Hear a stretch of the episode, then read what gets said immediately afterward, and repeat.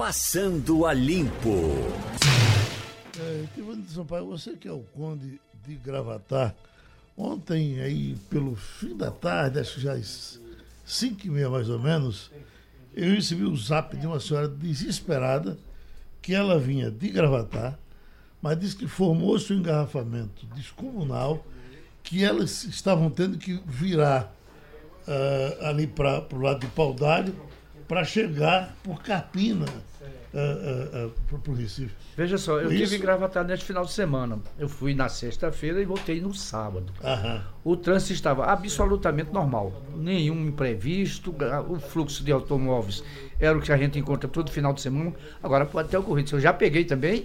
é, teve dias que eu gastei quase duas horas, mais de duas horas para chegar no Recife saindo de Gravatar. Mas eram é, casos é, é, assim, excepcionais. Era festa é, em Gravatar, final de semana em Garanhuns com Ela disse que é por causa dessa obra que está faz, tá se fazendo ali na. Ali tem também, tem uma retenção, mas não, né? não justifica esse, essa, eh, esse engarrafamento tão monstruoso como ela disse, disse para você aí, ter, ter, ter testemunhado e sido vítima dele, né?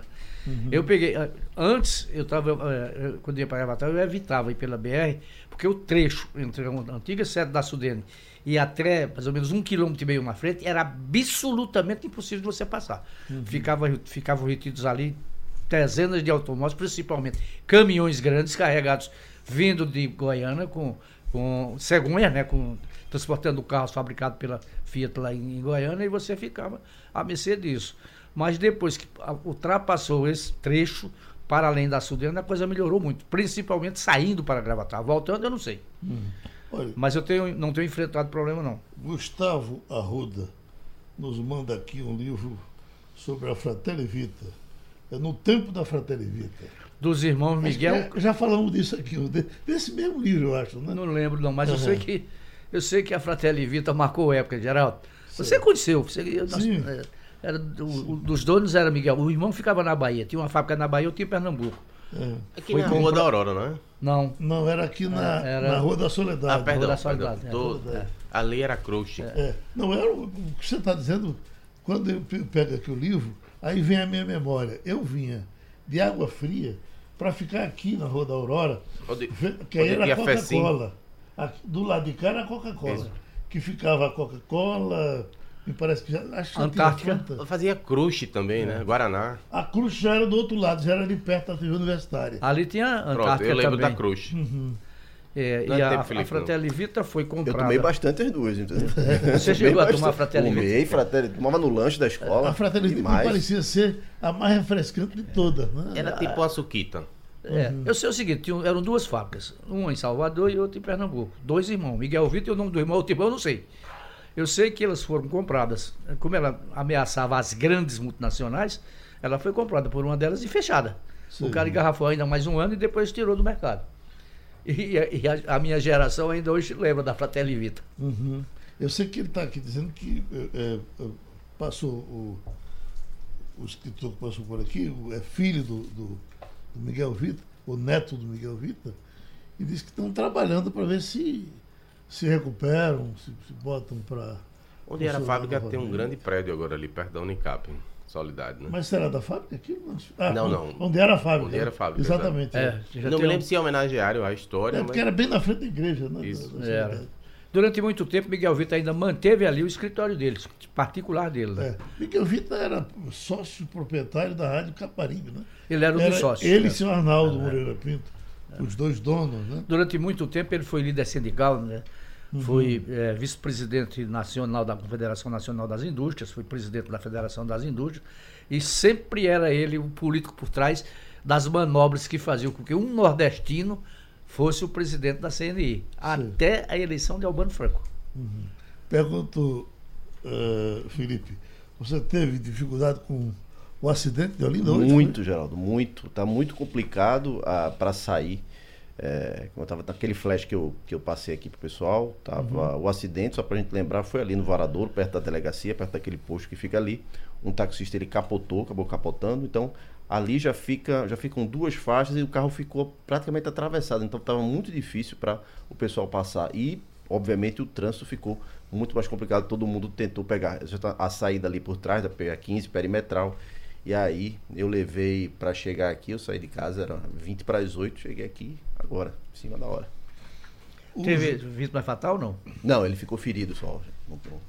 O jornal Correio Brasiliense ele sensibilizou a todos numa matéria que fez com o Marco Marcial. Acho que é eu vi a matéria, você mandou para mim, eu já tinha recebido. Muita gente me mandou aquela matéria. permitiu tirar uma é, foto? É, realmente ele está totalmente diferente do que era.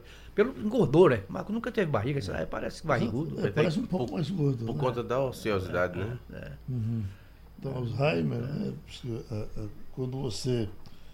O depoimento mais duro que tem é exatamente Dona é Ana Maria. É Ana Maria. A esposa dele, que ela disse que é como que esteja com uma pessoa que não está ali. Né? É verdade. É, é. É.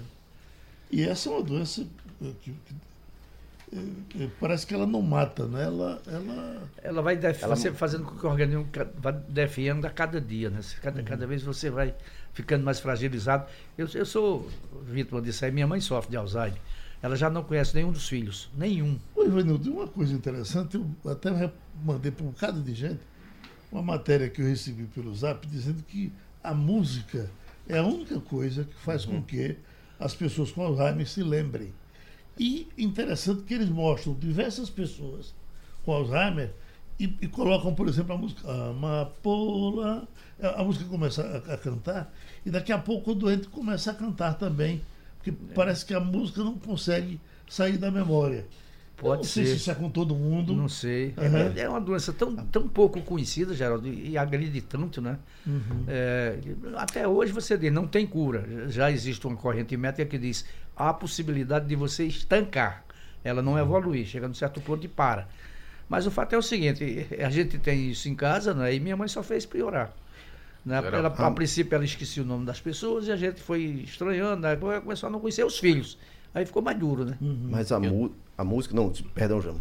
Eu tenho uma parente que tem é, desenvolvido algum grau né, desse tipo de doença e agora recentemente um, um parente também não estava reconhecendo, mas a música é impressionante. Consegue é tocar tocar instrumento, acompanhar, participar de uma seresta, como se nada tivesse acontecido. E, tem, e tem casos de, por exemplo, pacientes de muitos anos em coma que despertaram ao som de, de música favorita. Eu já li isso em. Que interessante, eu vim saber disso agora, agora. A música agora, tem um agora. poder avassalador.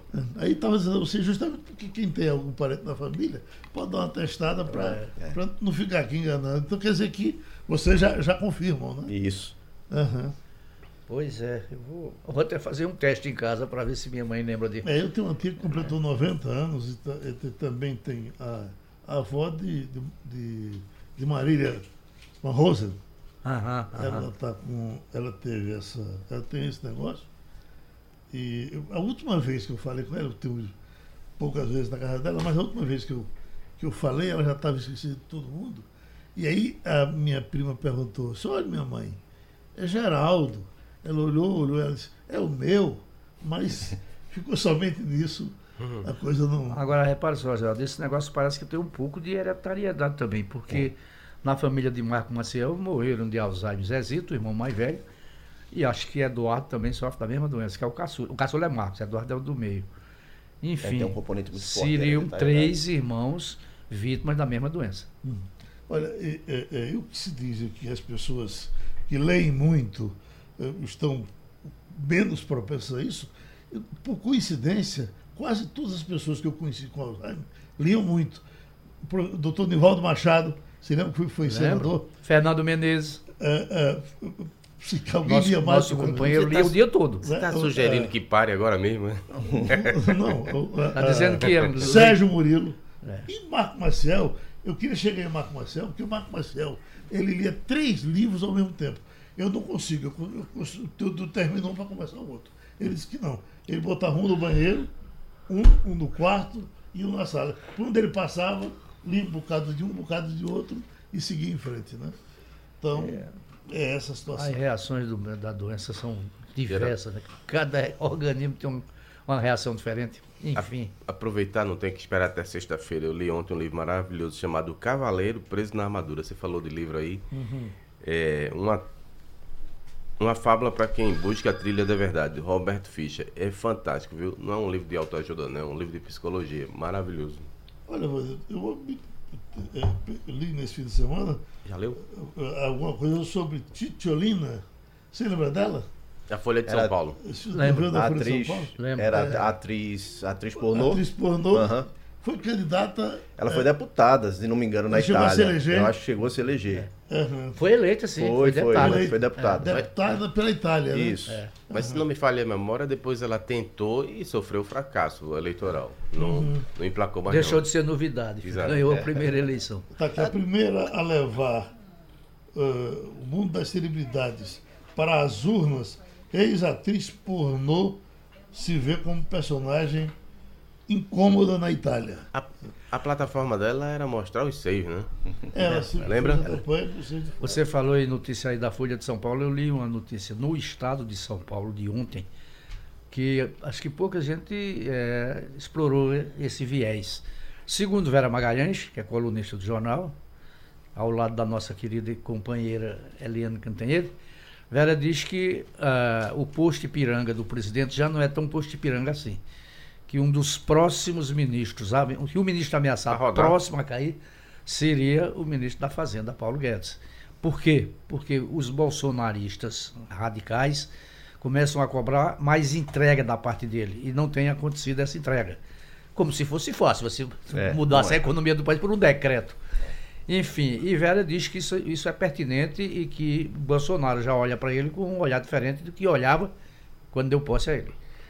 Prova disso é que demitiu dois, dois auxiliares diretos, eh, que não o consultou para a escolha. Enfim, Vera dá, lá- dá lá os, os argumentos que estariam justificando a falta de prestígio hoje do Paulo Guedes junto a Jair Bolsonaro. Imagina o ribuliço que isso se acontecer. Vai mexer muito. É. É, nos mercados, principalmente. Eu vi, eu vi gente comentando a respeito dessa situação né, no cenário nacional, justamente dando conta que Bolsonaro precisa fazer essas entregas na economia, não está fazendo, poderia retardar isso até pro, ao próximo, ao último ano, antes de chegar às eleições, e aí vir com um, um plano muito eh, heterodoxo. É, talvez ele esteja fazendo a conta que não precisa esperar tanto, porque se ele consegue peitar até Moro, que traz a chancela do combate à corrupção, imagine o, o, o próprio Guedes. Não é? é como disse FBC, daqui em 60 dias, se o cara entregar resultado, ninguém lembra, as pessoas querem resultado. Não estou aqui defendendo de forma alguma a, a demissão do ministro, mas eu acho que ele fala muito e entrega pouco, de verdade. O caso das privatizações, prometeu absurdamente e, e você não vê as coisas acontecerem. A questão do déficit fiscal, né? Que ele prometeu que zerava zerar no ano. primeiro ano, né? Não, Ah. não vai zerar em três. Mas, mas ao menos, vamos, vamos dar a César o que é de César, ele funciona como uma espécie de âncora. Quando Bolsonaro, ah, pressionado pelas redes sociais, por gente maluca, diz, ah, tem que acabar com o teto do, dos gastos públicos. Ele vai lá e explica, olha, não é assim, por isso, por aquilo outro, é, é necessário ter isso. né? Então, é uma pessoa que ainda traz alguma... ah, como é que é a palavra? Credibilidade. Credibilidade. e principalmente previsibilidade ao governo. Porque se tirar isso, qual é o problema?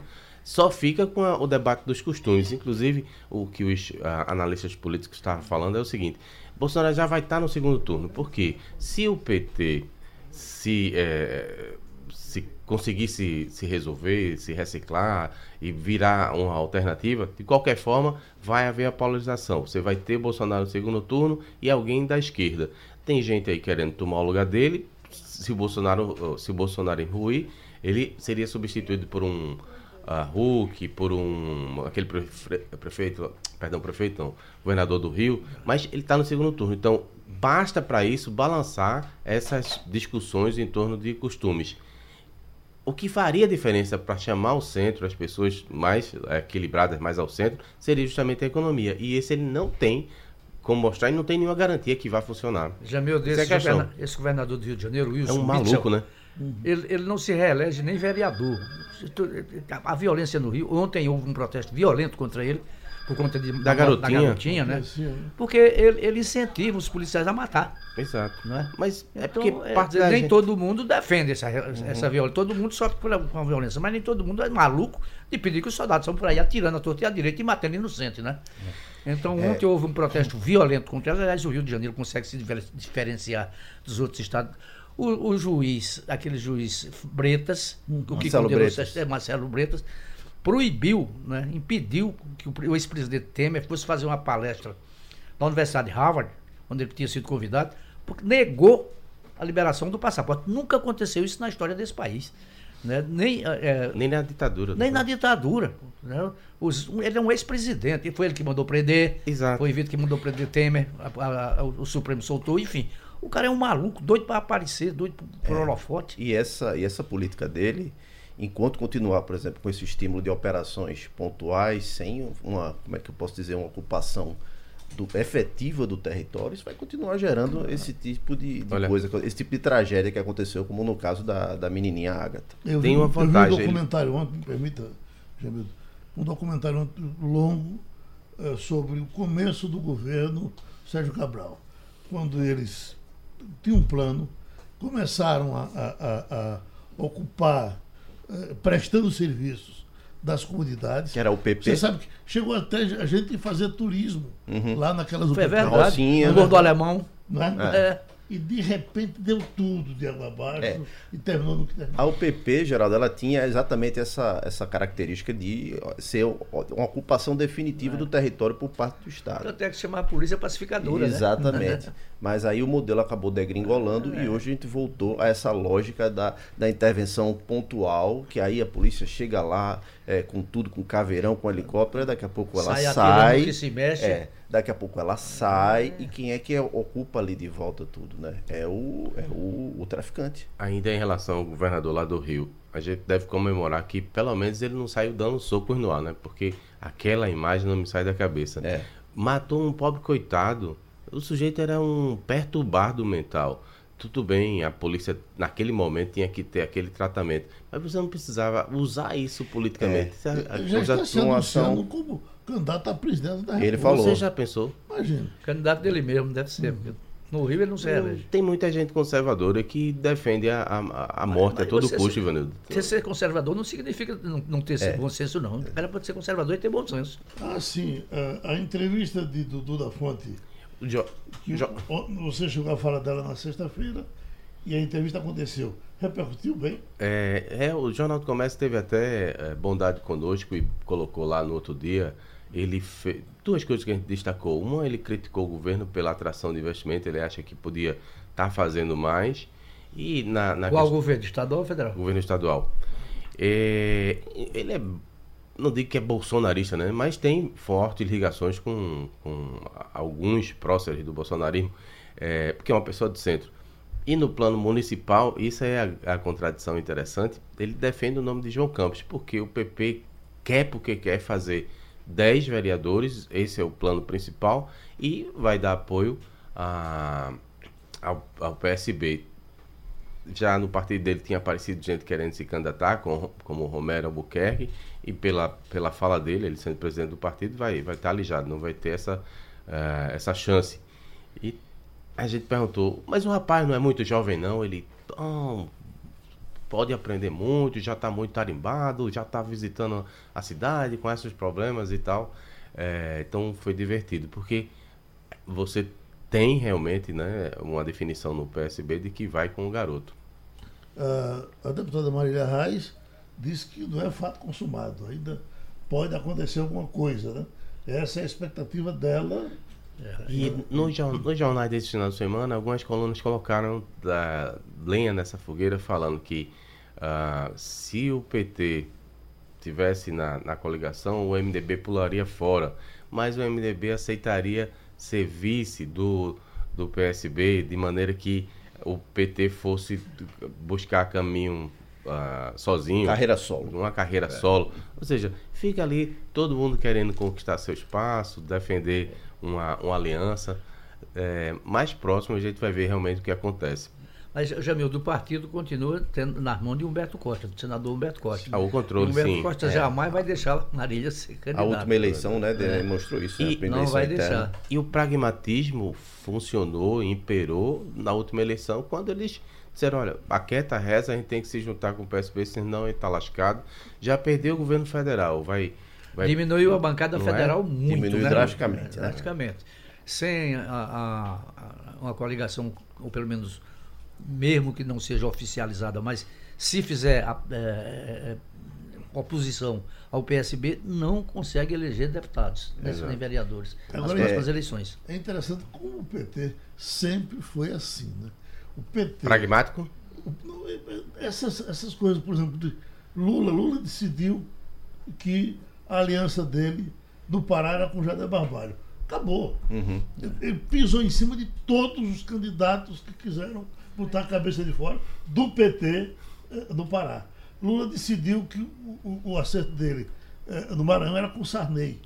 Ele massacrou, tinha um deputadozinho moreninho do PCdoB, não sei o quê, Guimarães, tá, que dizia, minha gente, nos socorram aqui, porque aí vai para Alagoas foi do mesmo jeito. E aqui? Aqui houve uma salvação, porque Jabas não queria negócio com Lula. Mas Lula chegou a mandar um recado, por mim, inclusive, para Jarbas, que maneirasse e tal, porque ele tinha interesse até de tê-lo para vice.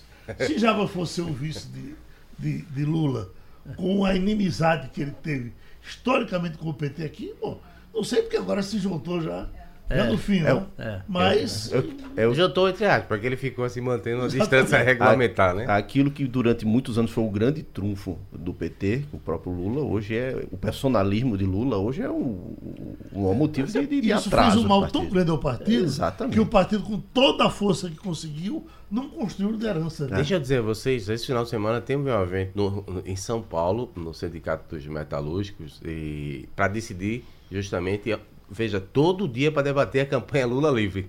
Como eles ainda levam a, A- sério. o governador da Bahia, numa entrevista muito oportuna e bem feita, né, colocou que ele não queria que o PT tivesse candidato à presidência da República. Ele Verdade. defendia que o partido fizesse uma aliança em favor de Ciro Gomes. Semana. Uhum. E Lula queimou Ciro Gomes, não quis e eu teve que seguir com o Haddad. E daí Ciro A Gomes até hoje, eleição. daí até hoje Ciro Gomes está por aqui com Lula que matar ele, né? Mas sim, só para concluir o raciocínio em relação a São Paulo, tiveram um dia inteiro para debater a campanha Lula livre e uma das diretrizes que foi aprovada no sábado, é, eu estou fresquinho na memória que eu dei plantão, era a ideia de que tem que separar todas essas outras campanhas que o PT se envolve, por exemplo, Amazônia, a, a questão da LGBT, não pode meter Lula li- livre no meio porque depressiona ou deprecia a ideia de libertação de Lula e ainda atrapalha os outros movimentos, sabe? Então, isso eles vão tentar separar de maneira ah, bastante clara, na, na expectativa de que em mais alguns meses ou, ou, ou dias o STF decida pela libertação do É, presidente. o- outubro ou Geraldo, novembro, né? Foi quando o ministro Gilmar Vamos, Mendes falou vamos admitir que o Supremo mande soltar Lula. Qual será o discurso do PT? Depois de Lula solto? Eu não Boa, conheço per- nenhum. boa pergunta. É, verdade. É bronca. Mas é, Moro preso. Só se for. Olha, com penduricalhos, 65% dos juízes ganham acima do teto de 39.300 reais. Pronto, uma coisa que seria muito bom que o governo resolvesse enfrentar, né? Essa coisa dos penduricalhos. Isso, É. isso, isso cabe ao Ministério de, de, de Guedes, né? Da Não, não, não, não cabe não, porque existe uma lei no judiciário que determina o pagamento. ah, algumas coisas vão, vão sendo questionadas no, no Conselho Nacional de Justiça. é, aí acaba valendo o corporativismo, né? Pela manutenção. Porque o sujeito faz, para com isso, tu também recebe, outro vai receber. é, e esses poderes são insaciáveis. Quanto mais tiverem, mais vão querer. Mesma coisa acontece no poder executivo, mesma coisa acontece no poder ah, legislativo e eles vão se mirando. Se um cara consegue uma coisa aqui, então vamos conseguir igual com a, com a legislação E né, aprovada ali para beneficiar só aquele interesse específico e, e segue o barco. Nós, otários, é, da iniciativa privada, aqui continuamos pagando isso, muitas vezes torcendo por algum desses grupos. E aí quando tiram uma coisa de tiram de, daqui e colocam dali, né? No caso, tiraram o auxílio moradia e aí enfiaram um tal de um, aux- auxílio saúde aí, que é justamente um dos motivos dessa, dessa grita aí. Qual Ou a- seja, qual a é guerra um apetite contra- muito voraz aí do pessoal. Qual o sentido da guerra contra a questão do teto de gastos? Justamente isso.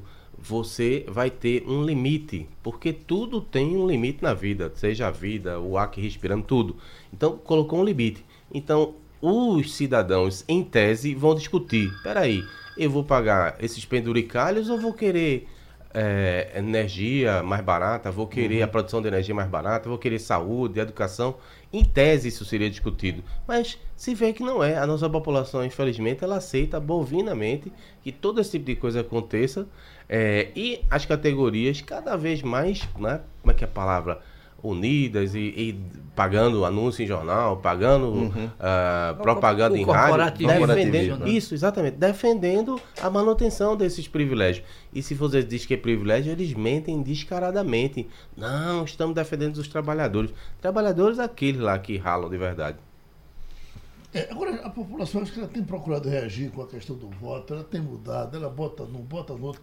Deu no que deu aí ultimamente Aí entra alguém que vocês vão. Só esse aqui, que é doido, vai botar os pilos do é. é a... Só que o negócio é tão enraigado, é tão enraizado, que, que termina não andando na mão de ninguém. É impressionante.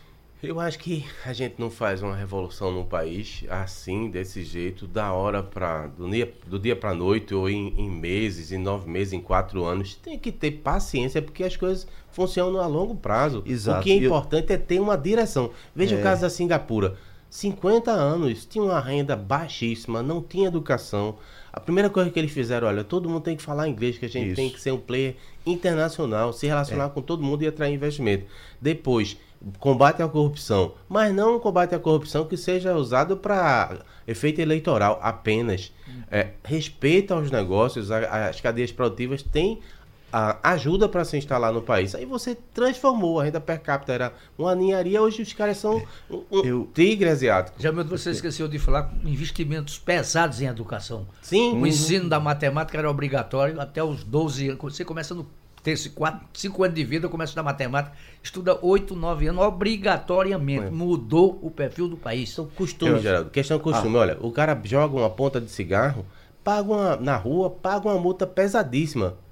Pesadíssima. Então a gente aqui aceita muito de forma permissiva, muita coisa que atrapalha todo mundo. O cara joga uma ponta de cigarro no chão, mas depois é custo para a prefeitura. Depois não tem dinheiro para ah. o hospital, o cara reclama que não tem hospital. Você falou numa coisa que é realmente já me deu passei recentemente é, 15, 12 dias fora.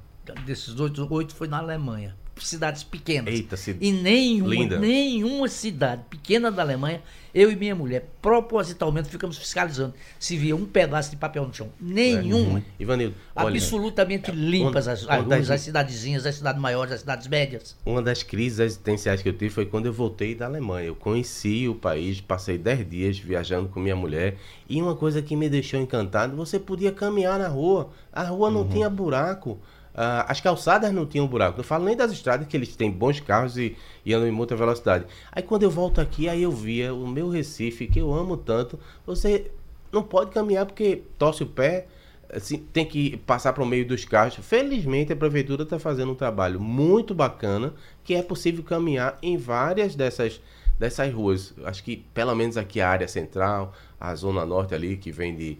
É, na área de, de 17 de agosto, tem sim um plano que deixa mais caminhável o Recife. Isso é fantástico, parece que está entrando na modernidade, mas com certeza tem milhares de outras coisas para cuidar também. Eu queria só falar um pouco sobre a, etimologia dessa palavra revolução, né? Que ela é tida como uma coisa é, positiva, né? Como fala, não, a gente tem que fazer uma revolução nisso, não sei o quê, como no sentido de uma quebra abrupta para você virar de cabeça para baixo um negócio. E justamente, e não é assim que as coisas acontecem. Então, as coisas têm que ir. A gente, a gente tem evoluído em muitos pontos, evoluído em outros, mas o, caminho da vida é esse aí mesmo, não é? Não tem nada que chutar o pau da barraca. Eita, um negócio aqui que eu tô com medo.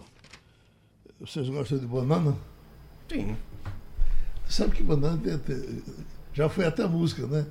Dizem que de dia a banana é ouro, de noite é prata, não sei, mata. Então, Está é, aqui, ó, um fungo dizima plantações de bananas pelo mundo. Uhum. Está havendo uma enorme preocupação com isso, porque a banana está entre as frutas mais vendidas do mundo, se não for a mais. É, quase impossível você em algum lugar. Tem outra coisa, a banana tem o mesmo sabor em todo canto do O mundo. mesmo sabor. né? Então eles estão preocupados com um, um, um- um fungo como foi a cochonilha na, na palma, que mudou Foi, o formato acabou. de palma, inclusive, em todo O canto. algodão brasileiro foi vítima de dizer até que foi boicote, né? Dos mexicanos. Perdemos uma, uma produção de algodão que era considerada dos melhores do mundo. Algodão de cinco fibras. E nós temos aqui eh, eh, cidades que progrediram pelo algodão, né? No caso de Limoeiro foi muito grande por conta do algodão, né? Se Seridó, instalou lá a rádio difusora de- de- do Sistema Jornal do O Rio Comércio. Grande do Norte era um grande produtor de algodão, né? O porto de, de, de, eh, Cabedelo exportava algodão eh, produzido na região inteira, nos estados do Nordeste todos. E, e o algodão brasileiro era, era realmente considerado eh, de excelente, excelente qualidade. Uhum. A minha região, eh, eh, Ivanildo, era a mamona, que fazia um sucesso enorme. Chegava até o sertão a mamona. Chegava, mas não, é, não tinha a força que tinha o algodão, não. No sertão, do- pelo menos Ah, no é. sertão. Porque o, o algodão era em escala industrial, É, é. né? uma coisa. De- a palma para manutenção do gado, né, que, que também se, plantava muito, até porque ela resistia à seca. E o algodão que era sazonal, né? Você plantava algodão, colhia o algodão e depois que colhia o algodão plantava o milho e feijão quando chovia. O algodão, de certa maneira, resistia à seca. Milho e feijão não resiste. Se não chover na época, perde tudo. Já estamos com a Helene Cantanhede. Helene, eu estou aqui com a- o, o caderno ilustrado da Folha de São Paulo, claro que é um assunto, acho que até praticamente particular, mas ele vem tratando do, da CNN. Está aqui, dúvida no ar. A nova CNN. É. Brasil. Brasil. licenciada por empreiteiro apoiador de Bolsonaro, de Bolsonaro, CNN Brasil desembarca no país em meio a incertezas sobre a sua isenção em relação ao governo e já enfrenta um racha com a Record. Aí vem aqui, ó, são 700 milhões de reais, o que é um investimento grande. 700, a previsão de, é o número de, de funcionários, 700 funcionários, 400 dos funcionários serão jornalistas, 24 horas de programação e vai por aí. Isso certamente no, eh, eh, no, seu, no seu grupo se conversa muito, porque o que se diz é que alguns eh, medalhões nacionais já estariam escalados para trabalhar nessa CNN. Ela vai chegar. Olha, bom dia, Bom dia. Geraldo, bom dia, colegas, ouvintes. Agora, é, bem, eu não estou acompanhando nenhum processo da CNN, eu só sei que o William Vac, que é um dos maiores, um dos grandes do jornalismo brasileiro, vai ser âncora na CNN. Mas eu, sinceramente, não estou acompanhando nada disso. Estou lá cuidando da, do, do meu Globo News em pauta, modestamente, humildemente, mas não estou acompanhando isso, não. Geraldo, fofoca tem, né? Uhum. Tem muita fofoca, mas assim, de corredor, de colega com colega, portanto, realmente não me sinto muito apta para falar disso não. É, eu vi exemplo, o caso de William Vaca, era um nome já, já conhecido, né? Mas Evaristo. Evaristo Costa também vai Costa. apresentar. Parece que ele vai apresentar o programa direto de Londres, onde ele estaria, onde ele estaria morando, algo assim. Uhum. Falam que. E é bom que seja mesmo uma coisa importante aí, que, que traga, bota muita gente É, competente para trabalhar, né? Tem muita gente, tem muito jornalista desempregado, precisando de você, uma mídia forte. Vamos trabalhar? Bora. Vamos? Eliane, bom dia. Felipe Vieira aqui. É, a gente- eu queria começar com o assunto que está mais quente aí, que é que foi essa tragédia da morte da menina Agatha Félix, lá depois de uma, uma operação lá no, no Morro de- do Alemão, no Rio de Janeiro. E aí é, ocorreu aí uma, uma- um debate político em torno do, ah, do projeto pacote anticrime do, do ministro Moura, inclusive opondo aí. o- Eu me lembro, eu vi um tweet do presidente da Câmara, Rodrigo Maia, em que ele lamenta a morte, mas aí ele dá aquela estocadinha dizendo que é preciso avaliar essa questão do excludente de ilicitude. O ministro Moro, por sua vez, respondeu retuitando o, o deputado Felipe Francischini, que foi o que é o presidente da CCJ. Então, é, em, em- que pé está esse, esse embate aí? O que é que a gente pode esperar dos próximos capítulos dessa disputa? Olha, Felipe, essa, essa morte da Agatha, uma pequena menina de oito anos com um tiro nas costas, dentro do carro, com a mãe, voltando para casa no enfim, num fim de semana, mexeu com várias feridas que vêm sendo criadas aí nessa nova era. Uhum. A gente vê que o presidente Bolsonaro tem obsessão por armas, né, por liberar porte, posse de armas. O governador do Rio de Janeiro, o Witzel, ele já tem aquela frase antológica, né? Aponta a cabecinha e pô, mata. Né? Então, essa cultura de armas, de mortes, de matar bandido, isso foi não crescendo e você já tem seis crianças mortas no Rio de Janeiro por balas, aspas, perdidas, ou seja, por confrontos de policiais com bandidos e no caso da Ágata nem foi confronto, porque há várias testemunhas dizendo que houve um tiro só e um tiro de policial. Então, isso virou, criou uma indignação nacional, né? O discurso que se faz dos aliados do Bolsonaro é de que, puxa vida, só morreram seis crianças, 65 mil mortes, e vocês ficam focando nessas seis crianças.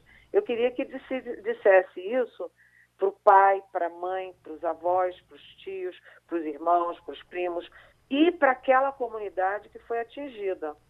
Né? Porque a vida da Ágata é um universo nela mesma. Mexe com, com uma dor imensa e virou uma questão nacional. O Rodrigo Maia, ele disse que é preciso uma análise muito cuidadosa do pacote anticrime, porque os prudentes de ilicitude dizem o seguinte, que o policial que é, matar ou ferir é, em legítima defesa na, na, no exercício da função, ele fica liberado de investigações e processos. Só que fica uma questão subjetiva. Esse policial que matou a Agatha era em legítima defesa, ele estava sendo ameaçado por alguém e acabou matando a Agatha ou não. O fato é que o ministro Sérgio Moro diz que uma coisa não tem nada a ver com a outra, mas tem, tem sim, porque fica sendo uma questão subjetiva. Se foi no exercício da função, se foi em, em autodefesa ou não. E, uh, aliás, uma coisa que está todo mundo esquecendo, Felipe, é que o Bolsonaro já criou uma confusão danada quando ele anunciou que vai dar indulto de Natal, uhum. tirar da cadeia os policiais presos por crimes no exercício da função. Imagina se você é pai, Deus que me livre, bate na madeira, toque, toque, toque, uhum. de uma dessas seis crianças e o Bolsonaro dá indulto de Natal para o assassino do seu filho. Uhum. Isso vai dar muita confusão. É a sociedade reagindo a essa cultura da, da arma, do assassinato, da morte. Bandido tem que ser investigado, processado, preso, condenado. Mas pena de morte não existe no Brasil. E se você usa o pretexto de matar bandido e sai matando o filho das pessoas, isso vai criar um ambiente de convulsão no país. Eliane, é, Evandro Sampaio, aqui na abertura do Passando a Limpo, estava falando de, um, de uma opinião que ele leu de Vera Magalhães, admitindo um, um desconforto já mais elevado entre Bolsonaro e Paulo Guedes. Eu fico apavorado com isso, porque eu estou nesse barco e, e, e, e, quero que ele dê certo, eu quero que, é, é, que essa coisa funcione. E eu fico pensando quem entraria na economia do Brasil se, se Paulo Guedes saísse. Como era que esse país ia se comportar? O que, é que você diz disso? Olha, é, o, o tripé do governo Bolsonaro é o tripé Sérgio Moro com combate à corrupção, combate à violência e segurança. A gente sabe que o Moro encolheu muito no governo. O segundo tripé é o Bolsonaro com costumes, né, a coisa evangélica, a coisa militar, é, enfim, esse discurso que a gente sabe qual é. E o terceiro é a economia, porque a economia é, move o mundo. A economia brasileira teve dois anos seguidos de recessão. Você tem 12 milhões de desempregados, quer dizer, é uma questão gravíssima. Ao mesmo tempo em que o Bolsonaro é, reduzia a importância do Moro, o Bolsonaro tinha, vinha sendo muito firme na defesa do Paulo Guedes. O Paulo Guedes é, fazia sugestões na área de comunicação, o Bolsonaro acatava, é, sugestões na área de política interna do Palácio Planalto, Bolsonaro acatava, e o Bolsonaro, apesar de ter sido a vida inteira estatizante e corporativa, é, ele comprou o discurso privatizante e liberal do Paulo Guedes. Tanto que, se você olhar o Datafolha, o Bolsonaro cai em todos os segmentos, né? em todas, todas as regiões e segmentos, mas ele cresce num segmento que é o empresariado. O empresariado vinha feliz com Paulo Guedes, mas isso começou a mudar. Começou a mudar porque o, o Bolsonaro obrigou o Paulo Guedes a demitir o, o Marco Sintra, obrigou o, o Paulo Guedes a empurrar o COAF para o Banco Central.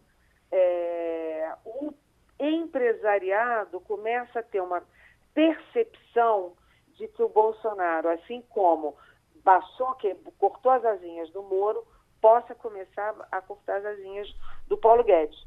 E isso é gravíssimo para o país, para o governo e para o próprio Bolsonaro, porque ele já alisou, alijou os, é, os militares. Ele vai ficar governando só com quem? Com o evangélico? O, o Paulo Guedes é uma figura chave no governo e a economia é que vai dizer se o Bolsonaro tem condições de se de completar o mandato e de se eleger ou não. Oi, Vanildo. Bom dia, Eliane. É, o presidente Bolsonaro viajou para os Estados Unidos, onde tradicionalmente vai fazer aquele discurso de abertura da Assembleia Geral da ONU. Esse discurso, ao que consta, teve como redatores é, o ministro das Relações Exteriores e um dos filhos do presidente. O que é que a gente pode esperar desse troço? Ainda bem que você falou desse troço, viu? Porque tá todo mundo sem respirar aqui, com a respiração suspensa, pensa o que, que vai ser esse discurso do Bolsonaro.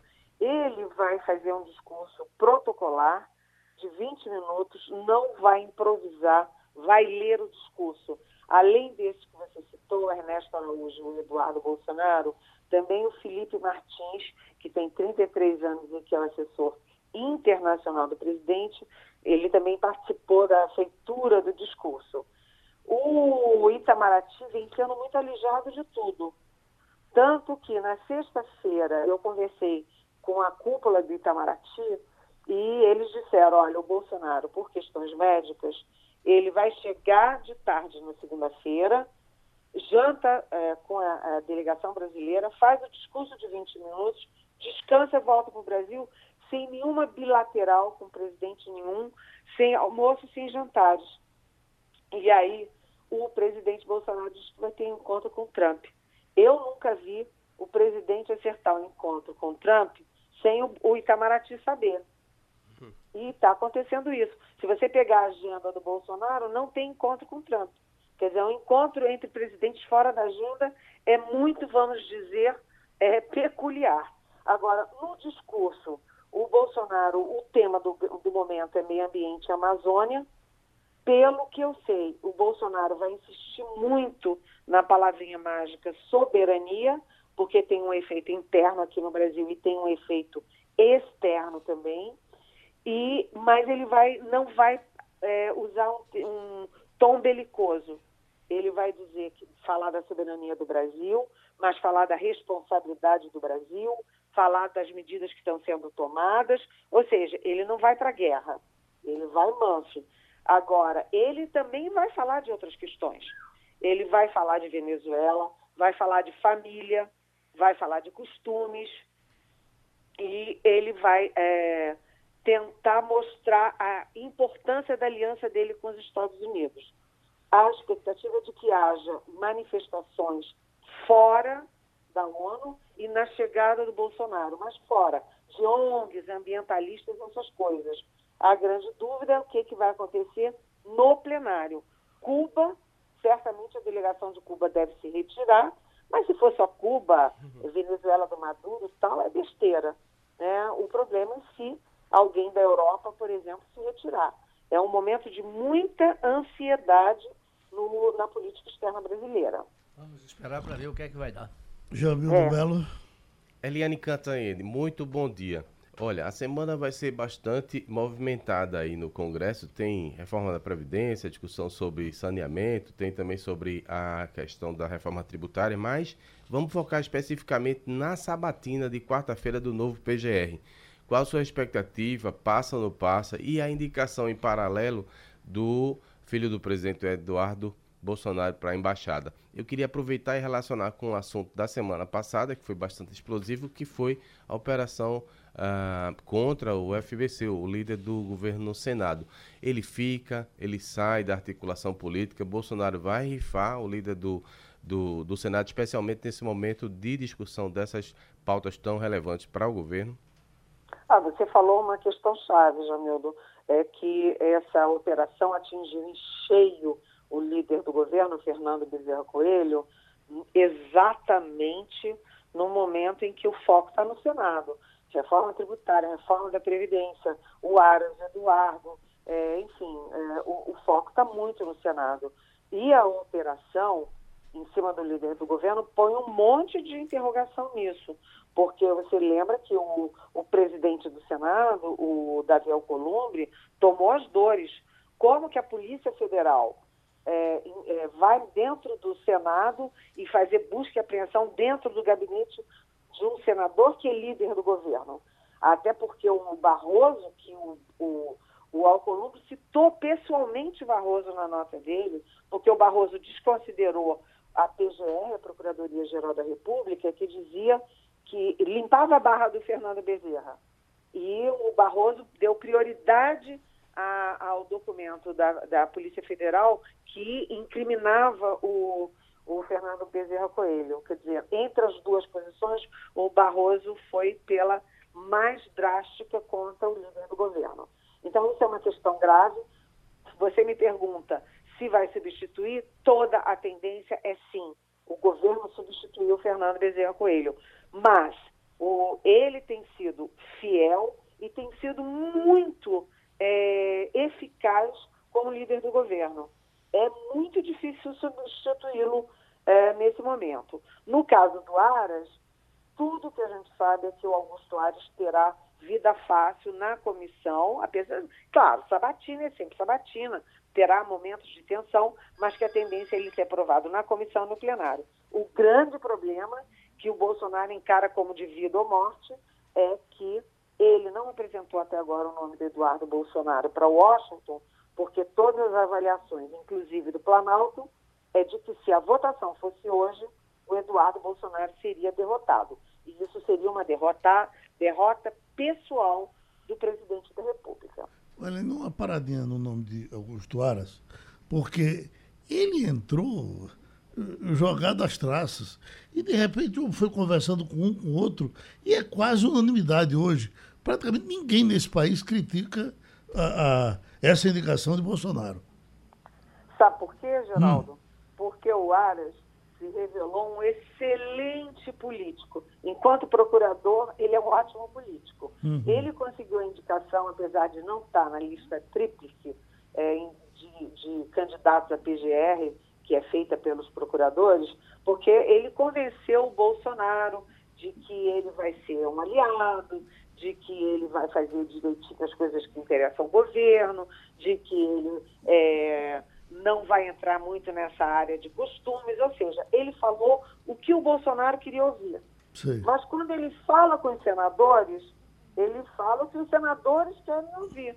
De que a PGR vai ser independente, de que a BG, PGR não é, é pau mandado do executivo, de que ele não vai mandar nos procuradores.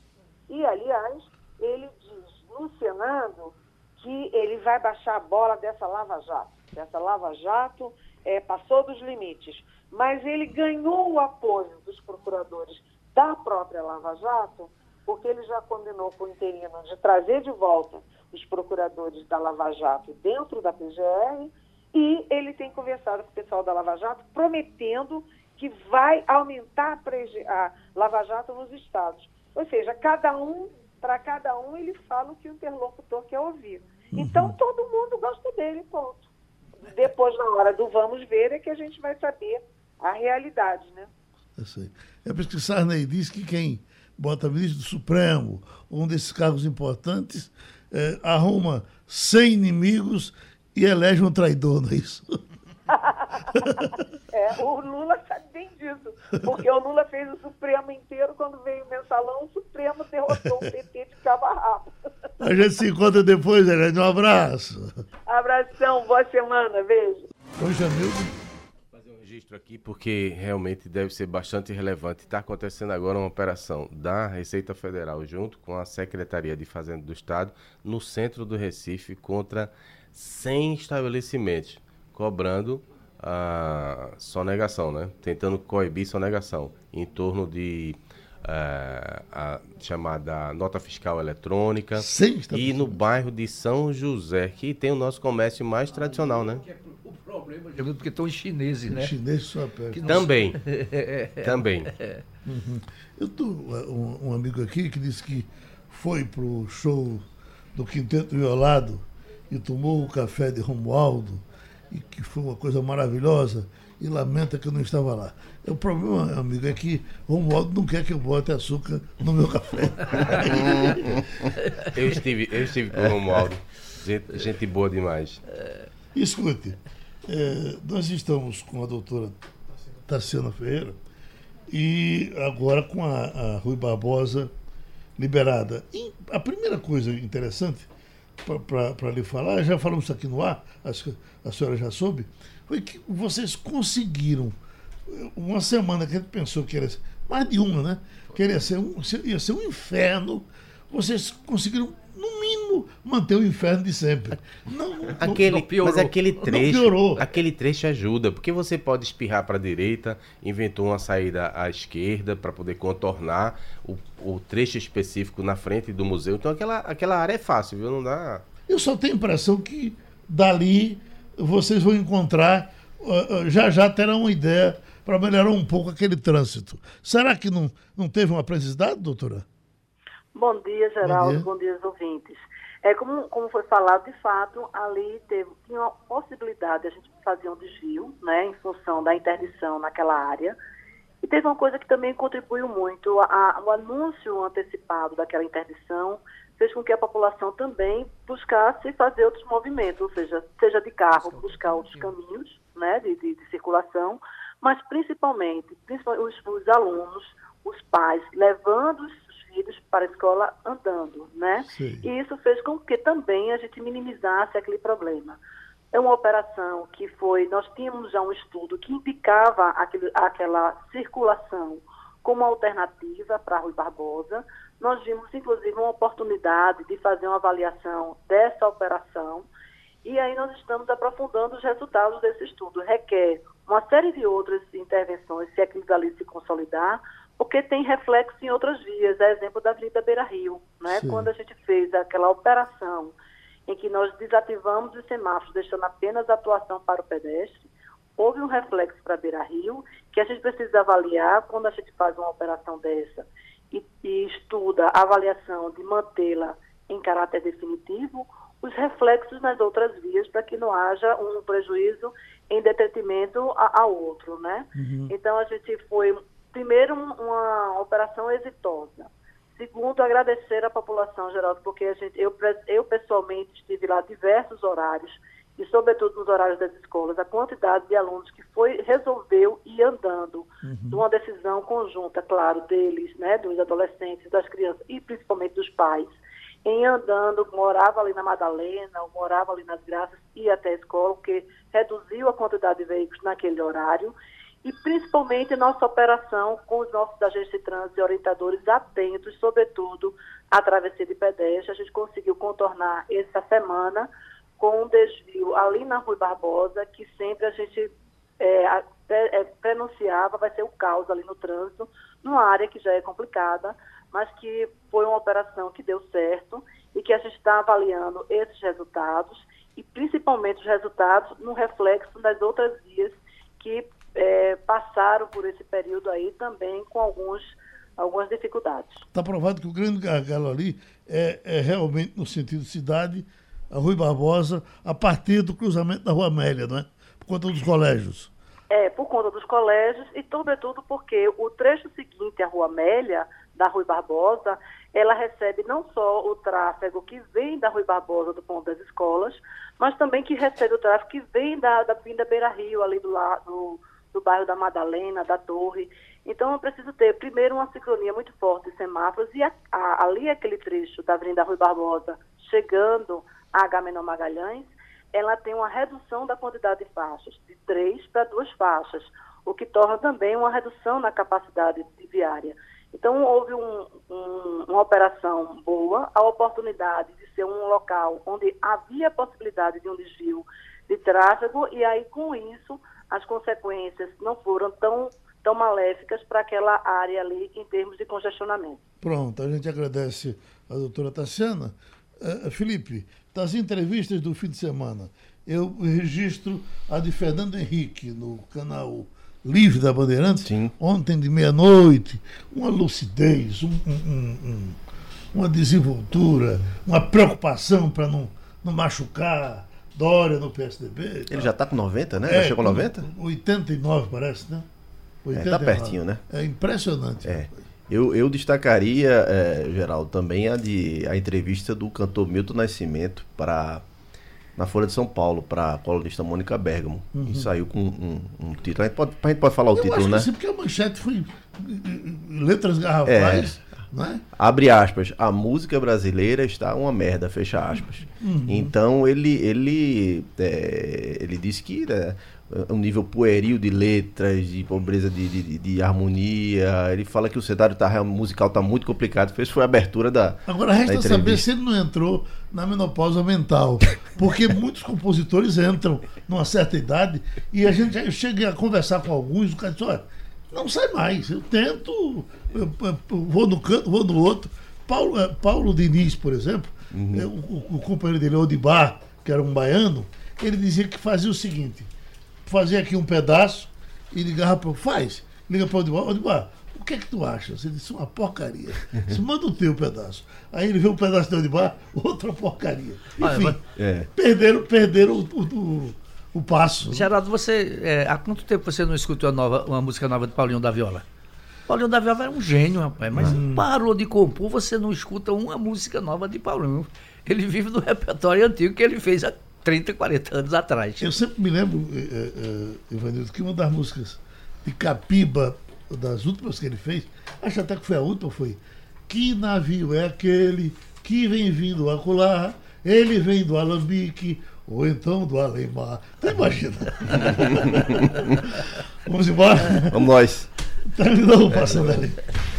Passando a limpo.